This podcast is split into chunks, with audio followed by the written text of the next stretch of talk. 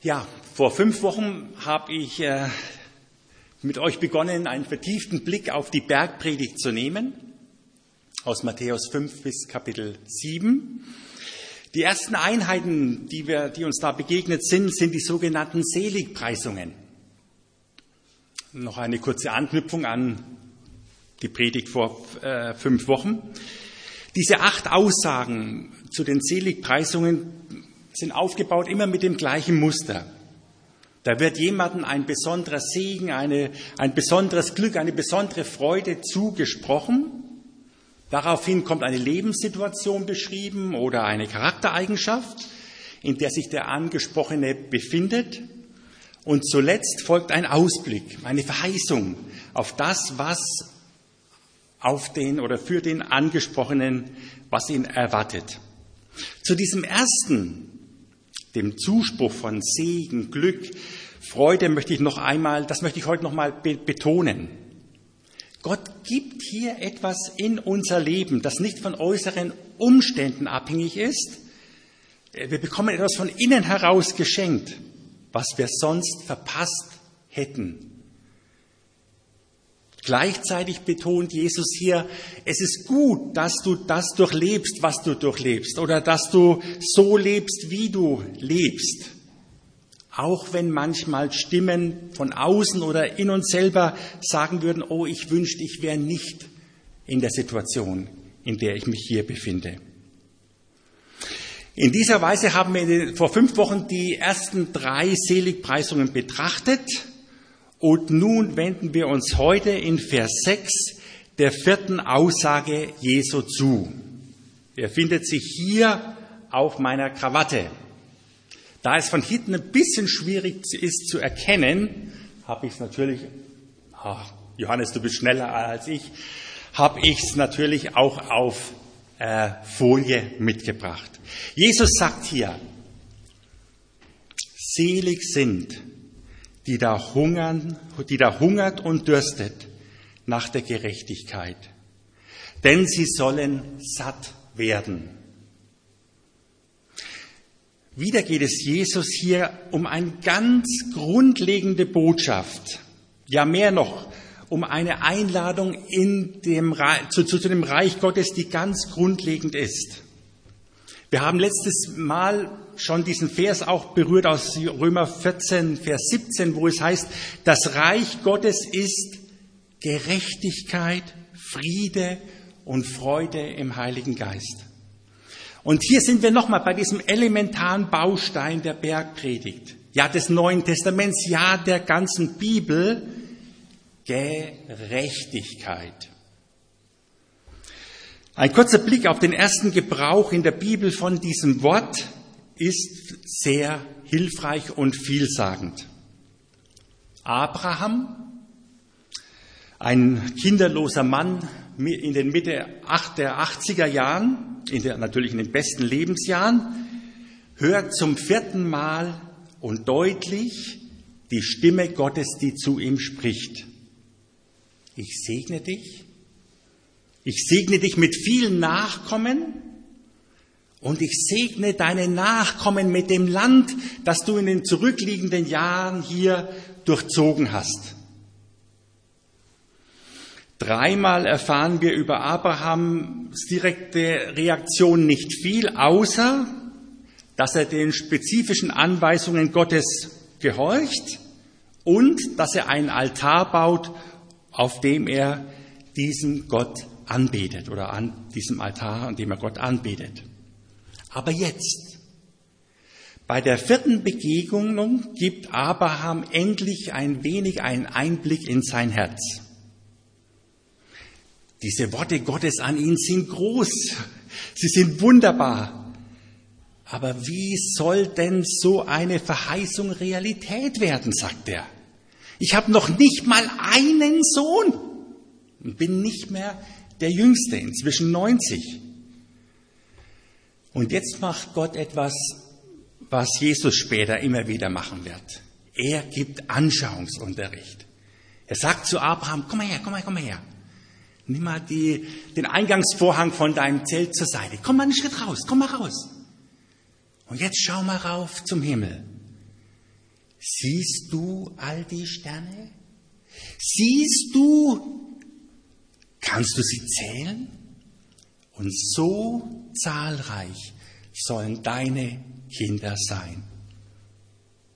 Und danach lesen wir diesen Vers, wo zum ersten Mal dieses Wort Gerechtigkeit in der Bibel gebraucht wird. Abraham glaubte dem Herrn und der Herr rechnete es ihm zur Gerechtigkeit. Gerechtigkeit von Gott. Gerechtigkeit vor Gott.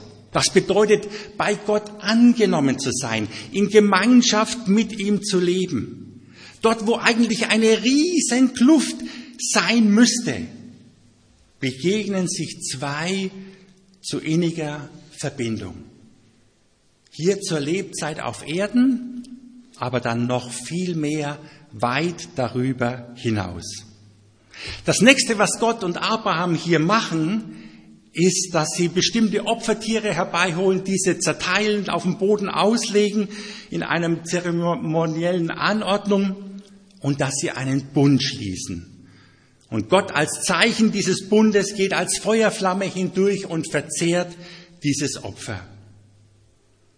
Und auch, in den, auch wenn in den kommenden Jahren oftmals Zweifel da sein werden, Abraham Fehler machen wird, natürlich auch Glaubenssiege erringen wird, so ist doch das die Geburtsstunde des Glaubens oder der Gerechtigkeit aus Glauben. Hungern und dürsten nach der Gerechtigkeit, sagt Jesus hier. Gehe ich richtig in der Wahrnehmung, dass für den Durchschnittsdeutschen diese Formulierung nicht besonders viel mit seinem Alltag zu tun hat? Hungern und Dürsten nach Gerechtigkeit, wenn es um die Frage nach Gott geht. Und es stimmt, also in der Zeit, als ich zum Glauben kam, war die große Frage, was ist der Sinn des Lebens? Und wir haben darüber diskutiert und ich bin am Schluss bei Jesus gelandet. Heute, wenn ich mit Leuten spreche, ist oft die Frage, ja, gibt es Gott? Und wenn ja, wie ist er erfahrbar? Ich möchte ihn erleben. Deswegen haben auch manche andere Übersetzungen diesen Bibelvers etwas anders wiedergegeben. Zum Beispiel in der Übersetzung oder Übertragung Willkommen daheim. Ihr seid gesegnet, wenn ihr in euch einen großen Hunger nach Gott wachhaltet. Diese Sehnsucht geht nicht ins Leere, denn Gott hat, denn Gott selbst will nichts mehr, als sie zu stillen. Natürlich, irgendwo auf diesem Weg zu Gott hin wird das Thema Versöhnung, wird das Thema Aussöhnung mit Gott immer auch zum Tragen kommen. Und ich finde es immer wieder begeisternd, wie Gott durch alle möglichen Irrwege von uns Menschen hindurch mit seinem Geist wirkt und Menschen in ihren Überlegungen begegnet und sie zu sich zieht. Seitdem ich Christ bin, lieb ich es, Lebensberichte zu lesen von Atheisten, von nominellen Christen, Moslems, Hindus, Zeugen Jehovas, Mormonen, von indigenen Völkern, die alle am Ende, also Einzelpersonen, alle am Ende in dem Armen Jesu enden. Das geht mir unter die Haut.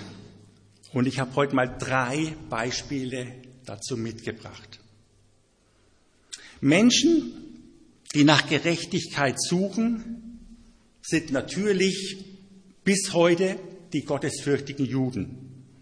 Sie sind die leiblichen Nachkommen, Nachfahren Abrahams. Und sie haben in der Folge dieser, dieser Anstrengungen, Gott näher zu kommen, die Gesetze Gottes immer engmaschiger ausgelegt, aus, ähm, ja, ausformuliert, immer konkreter für den Alltag werden lassen. Zum Beispiel, dass man zuerst den rechten Schuh anzieht und dann den linken.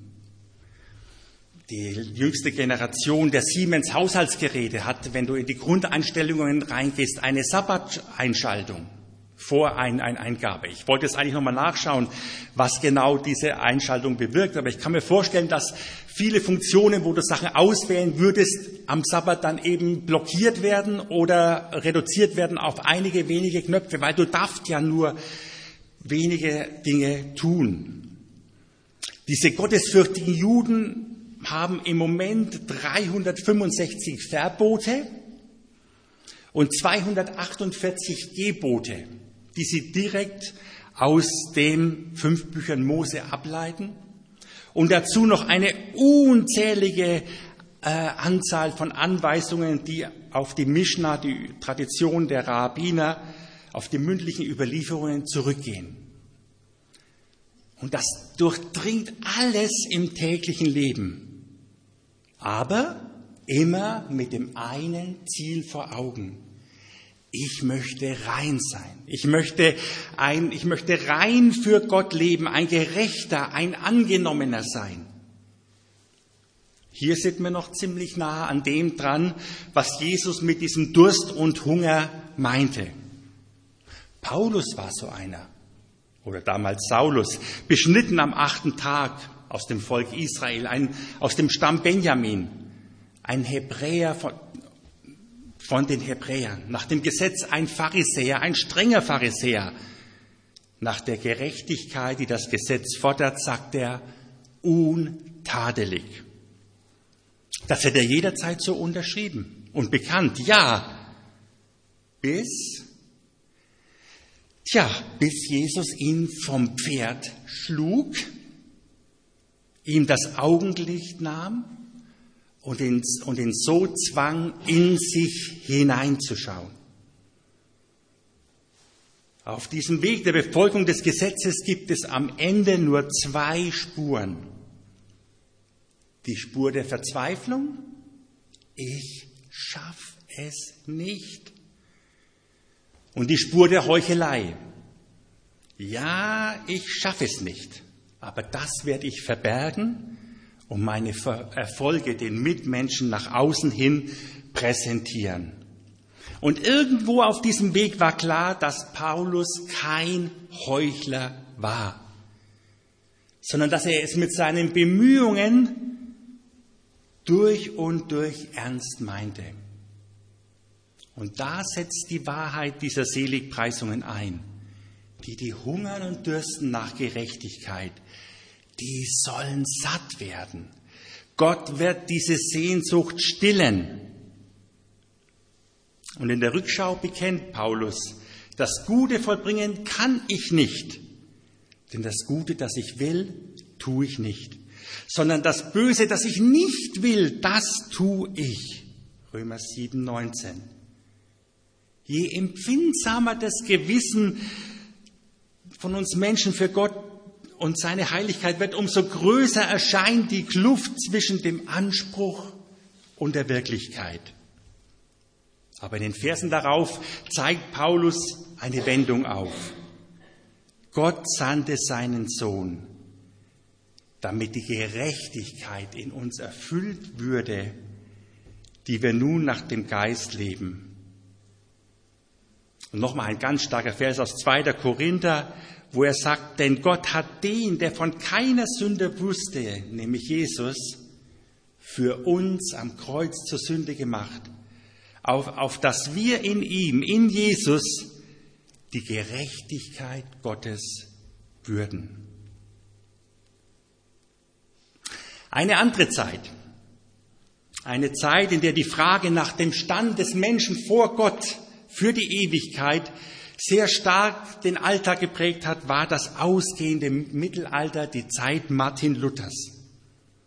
Die Angst vor dem Gericht Gottes, die Angst vor der Strafe Gottes wurde von der Kirche natürlich mächtig geschürt, weil die Geld brauchten. Ich habe noch mal geschaut, habe noch überlegt, ob ich ein, zwei Bilder da habe aus der, aus der damaligen Zeit, wie man den Leuten auch versucht hat, einfach äh, optisch vor Augen zu halten, was auf sie wartet, wenn sie nicht bereit sind. Bei der ersten großen Wendung in Luthers Leben wird deutlich, dass in ihm auch dieser Hunger, dieser Durst war. Seit dem 19. Mai 1502 studierte er, der junge 22-jährige, Jura an der Universität in Erfurt. Und am Morgen des 17. Juli, also nicht ganz zwei Monate später, schließen sich hinter ihm die Pforten des Augustiner Eremitenklosters in Erfurt. Was war passiert mit diesem jungen Mann? Am 2. Juli kam Luther zu Fuß von einem Besuch von sein, bei seinen Eltern in Eisleben nach Erfurt ähm, auf diesem Weg in ein heftiges Gewitter. Er selbst berichtet später, dass er von einem Blitz niedergestreckt vor Angst und Schrecken ausgerufen habe, Hilf, heilige Anna, ich will ein Mönch werden. Dass er hier die heilige Anna anruft, ist von besonderer Bedeutung, da sie unter anderem die Schutzheilige gegen einen plötzlichen, unzeitigen Tod ist. Unzeitig meint jetzt hier nicht früh zu sterben, jung zu sterben, sondern ein Tod ohne vorbereitet zu sein auf das jüngste Gericht. Nun hätte man natürlich annehmen können, dass Martin, nachdem die Gefahr des Todes vorüber ist und er sicher angekommen ist in Erfurt, dieses Gelübde entweder für sich behält oder einfach mit seinem Studium fortfährt. Auch das damalige Kirchenrecht hätte solch ein Vorgehen unterstützt, denn ein Gelübde, das in Todesangst oder unter Zwang geäußert wird, ist nicht bindend. Auch einer seiner engsten Studienfreunde hat versucht, Martin mit dieser Argumentation von einem Schritt äh, oder von einem Entschluss abzubringen, der sich aber bei Martin festgesetzt hatte, umsonst.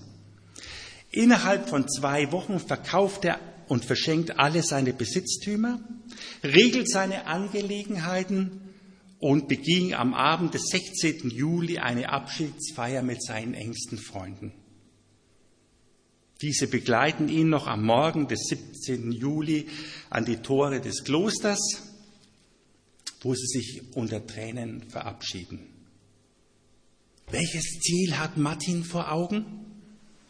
Allen, alle Regeln und Vorschriften des Klosterlebens mit ganzer Hingabe zu erfüllen, in der Hoffnung, vor dem Gottesrichterstuhl eines Tages gut vorbereitet bestehen zu können.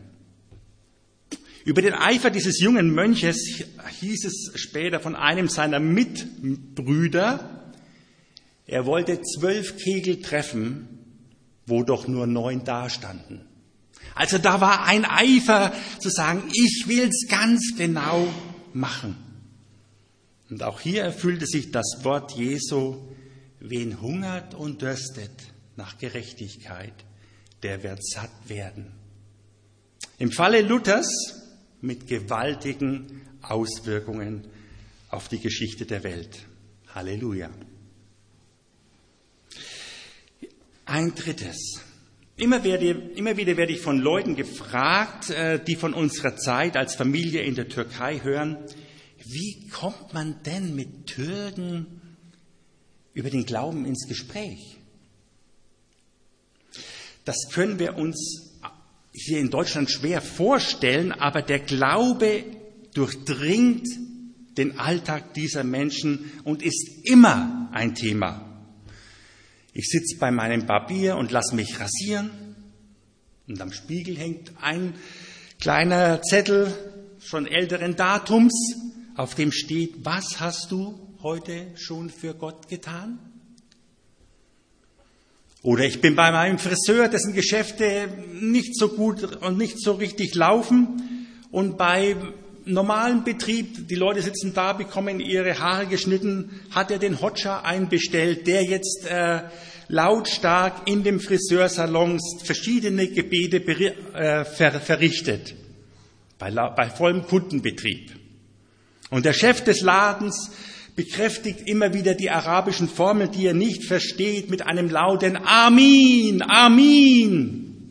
Und jeder im Laden weiß, warum der Hotscher da ist und was sich der Besitzer des Ladens erwartet. Mit einem Gebetsruf, der jeden Tag fünfmal von der Moschee erscheint. Mit Nachbarn, die, die dich fragen, ja, warum warst du heute nicht bei dem Freitagsgebet?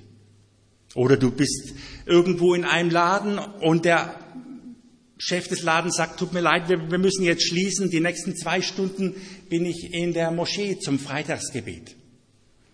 Da kannst du diesen fragen, wer ist Gott, gibt es Gott und wie sieht ein Leben mit diesem Gott aus, nicht entfliehen. Das ist keine Privatsache, die keinen Menschen interessiert und die, die du in deinem Kämmerchen für dich entscheidest. Aber wo sind da die Leute, die hungern und dürsten? Bete um sie. Bete für sie, gerade jetzt, wo gestern der Ramadan begonnen hat. Viele Moslems hoffen und beten, dass Gott in diesen vier Wochen zu ihnen spricht. Vielleicht gerade durch Träume. Sie haben sogar eine Nacht, Kadir Getchesi, wo sie speziell erwarten, vielleicht redet Gott heute Nacht durch einen Traum zu mir. Betet auch weiter für Afghanistan, dass Gott sich einen Saulus zu einem Paulus macht und beruft aus den Taliban. Dieses Volk, das so viel gelitten hat. Und genau das tut er immer wieder. Er hat es vor einigen Jahren in Pakistan getan. Nicht einen Paulus, eigentlich eine Paula. Aber sie heißt auch nicht Paula, sondern sie heißt Esther. Eigentlich auch nicht Esther, sondern Sakira Ahmad, eine Muslima in Pakistan, die dritte Tochter in einer wohlhabenden Mittelstandsfamilie. Von der Mutter in einer, ja, Liebe zu Allah erzogen. Aufgewachsen mit dem Wunsch, Allah zu gefallen und ihm zu dienen. Ihr Vater hat nach zwei Töchtern nichts mehr sich gewünscht, als endlich einen Sohn zu bekommen zur Rettung seiner Ehre. Und so straft er Sakira mit Nichtbeachtung. Sie wird bekannt mit der Bezeichnung die Tochter oder das Mädchen, das ihr Vater nicht anschauen will. Natürlich leidet sie darunter. Und natürlich stellt sie auch die Frage, Allah, warum hast du mich nicht als einen Jungen geschaffen? Noch existenzieller werden ihre Fragen, als sie erfährt, dass auf ihren Schultern rechts und links jeweils ein Engel sitzen, die alles notieren, was sie an Guten und Bösen in ihrem Leben tut. Und diese dann am Tag des Gerichts dementsprechend für oder gegen sie vorbringen werden. Albträume, von diesem Tag und dem zu erwartenden Höllenfeuer quälen das junge Mädchen. Als sie zehn Jahre alt ist, schließt sich ihr Vater einer Gruppe von militanten Moslems an. Er baut einen Teil des Hauses um, äh, um Predigern dieser Bewegung einen Versammlungsraum zu bieten, indem er Menschen aus der Nachbarschaft einlädt zu kommen, um an einem Freitag diese Predigten zu hören. Hinten, ganz hinten im Raum, hinter einem Vorhang, sitzt auch die kleine Sakira mit den anderen Frauen, um die wöchentlichen Ansprachen zu hören. Die Worte aus dem Koran und aus dem Hadith tun ihr so gut. Sie lernt über Großzügigkeit.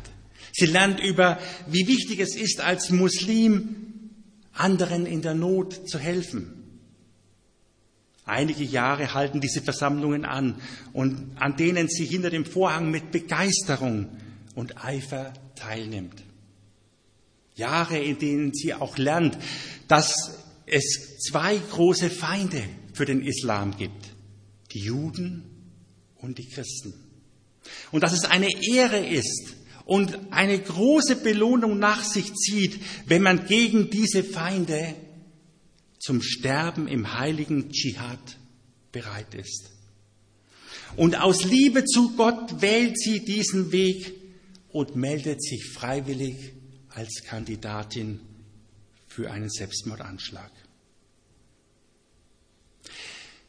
Verschiedene Erlebnisse bringen sie eines Nachts dazu, allein in diesem Versammlungsraum am Boden zu knien und ein Gebet zu Gott zu schreien. O mein Schöpfer, in ein paar Tagen werde ich die Ausbildung zum Dschihad beginnen. Ich gebe dir mein Leben, weil du mich geschaffen hast. Ich flehe dich an, sende mich bitte nicht ins Höllenfeuer am Tag des Gerichts. So schläft sie dort am Boden ein und träumt. Und in diesem Traum kommt ein Mann hell leuchtend auf sie zu und spricht sie an. Komm und folge mir. Nein? Esther, komm und folge mir. Tut mir leid, ich bin nicht Esther. Ich bin Sakira Ahmad und ich will dir nicht folgen meine Tochter, folge mir. Das ist auf Seite 91 dieses Buches. Und was in den 200 Seiten, die danach kommen, sie mit Jesus alles erlebt, tja, das solltet ihr besser selber lesen.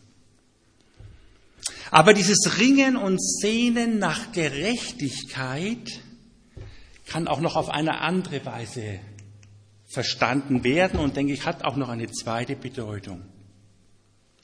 Richtig glücklich sind die Menschen und, oder sind die Leute, die sich danach sehnen, dass Gott sein Ding durchzieht und für Gerechtigkeit sorgt. Denn sie werden genau das erleben. Das Erleben der eigenen Rechtfertigung, Befreiung von Schuld und das Angenommensein in Liebe bei Gott trägt natürlich Frucht in unserem Leben.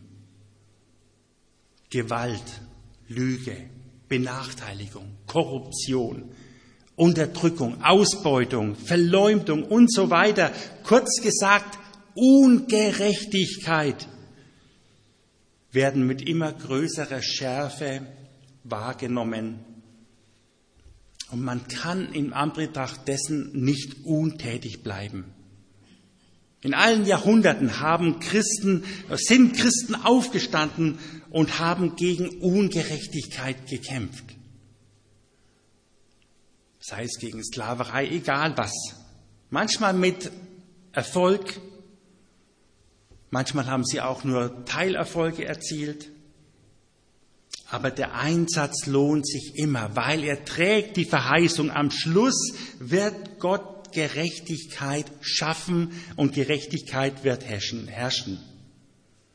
Alles Unrecht dieser Welt wird eines Tages beurteilt und bestraft werden. Gleichzeitig ist es natürlich unsere Aufgabe in dem Umfeld, wo wir sind, gegen Ungerechtigkeit aufzustehen und das, was wir tun können, zu tun, um Ungerechtigkeit einzugrenzen. Wir kommen zur fünften Seligpreisung. Selig sind die Barmherzigen, denn sie werden Barmherzigkeit erlangen. Mit dieser Seligpreisung sind wir ganz nah an einer Charaktereigenschaft, die zutiefst dem Wesen Gottes entspricht. An anderer Stelle sagt Jesus in dem wie sagen wir, Parallelen zur Bergpredigt, wo er sagt er, seid barmherzig, wie auch euer Vater barmherzig ist. Und er unterstreicht hiermit, dass die Barmherzigkeit eine der herausragenden Eigenschaften Gottes ist. Nur ein einziges Mal gebraucht Jesus diese Formulierung, wie auch euer Vater. Punkt, Punkt, Punkt. Paulus bezeichnet in 2. Korinther 1.3 Gott als Vater der Barmherzigkeit. Oder später noch in einem anderen Brief der Gott aller Barmherzigkeit. In dem prophetischen Jubel der, der schwangeren Maria, die Elisabeth, ihre Tante, trifft oder auch später dann äh, Zacharias, der Vater der Elisabeth, bei der Namensgebung von Johannes dem Täufer, in dem, was er prophetisch sagt und betet, erwähnen sie beide fünfmal die Barmherzigkeit Gottes, die hinter allem Handeln mit uns Menschen steht. Er, der allmächtige Gott, hat ein Herz für die Hilfe und Erlösung bedürftigen Menschen. Barmherzig in seiner deutschen Sprachentwicklung ist ein, eine Lehnbildung aus dem Lateinischen. Das sind zwei Wörter drin, miser und cors, misericordia, armes und Herz. Also jemand, der ein Herz für die Armen hat. In dem Gleichnis von dem unbarmherzigen Scheißknecht macht Jesus deutlich, wie surreal, wie äh, verrückt es ist, wenn wir, die wir die Barmherzigkeit Gottes am eigenen Leib erlebt haben, in der Vergebung, diese Barmherzigkeit, diese Vergebung nicht auch anderen zusprechen. Vereinfacht zusammenfassend kann man sagen, die Barmherzigkeit hat zwei Zielrichtungen. Zum einen Ihr seid gesegnet, wenn ihr im Umgang mit euch selbst und anderen Erbarmen kennt. Gott möchte euch mit seinem Erbarmen überhäufen. Das ist zum einen der Umgang mit der Schuld der anderen. Egal, ob diese Schuld nun uns gegenüber passiert ist, in der Beziehung zu uns, oder ob es sich um Schuld und Sünde grundsätzlich handelt. Tja, eigentlich sollte man meinen, dass Christen doch damit mit Sicherheit kein Problem haben. Bei so einem barmherzigen Vater? Leider ist dem nicht so. Die Geschichte der Gemeinde Jesu kennt leider immer wieder auch diese Haltung des sich Absonderns von der Welt, sich für etwas Besseres halten oder gar sich zum Richter über Mitmenschen aufzuspielen. Abgrenzung von Sünde? Ja. Abgrenzung vom Sünder? Gott bewahre uns davor. Gelebte Beispiele dafür in der Bibel finden wir viele. Natürlich als erstes Gott, der sein Liebstes gibt, um uns zu retten. Und dann ist da Jesus, der Heilige ohne Sünde, der keinerlei Berührungsängste mit Sündern hat und immer wieder ganz klar die Not der Menschen, die hinter der Sünde steht, sieht. Da ist Mephibosheth oder da ist David in seinem Umgang mit Mephibosheth, dem Sohn von Jonathan.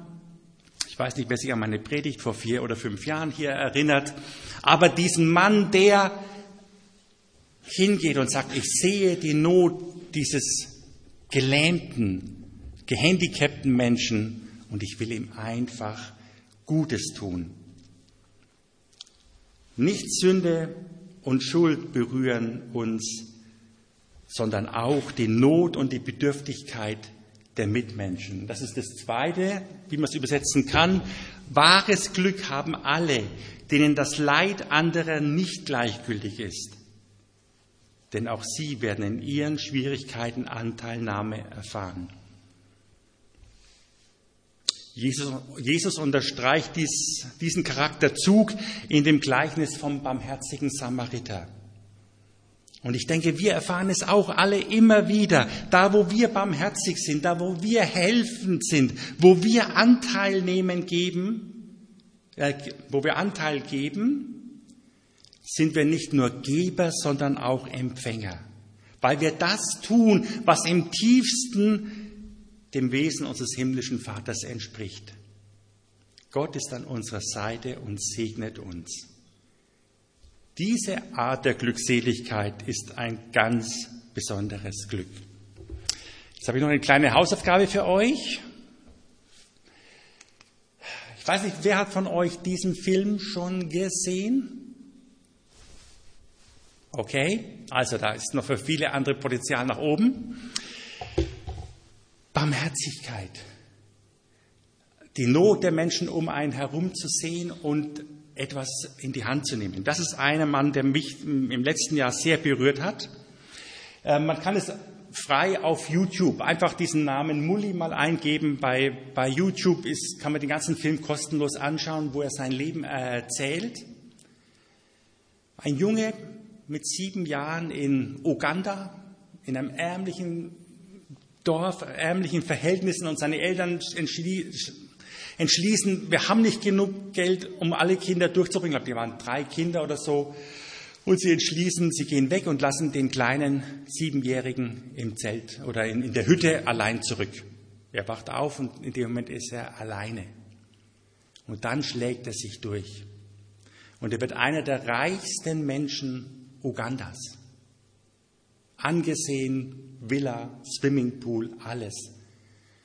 Und eines Tages, als er unterwegs ist, überkommt es ihm. Er hat dann eben auch als Straßenkind Jahre gelebt draußen und er macht eine Kehrtwendung und sammelt Kinder ein. Kinder ein zu sich nach Hause. Er baut neue Häuser.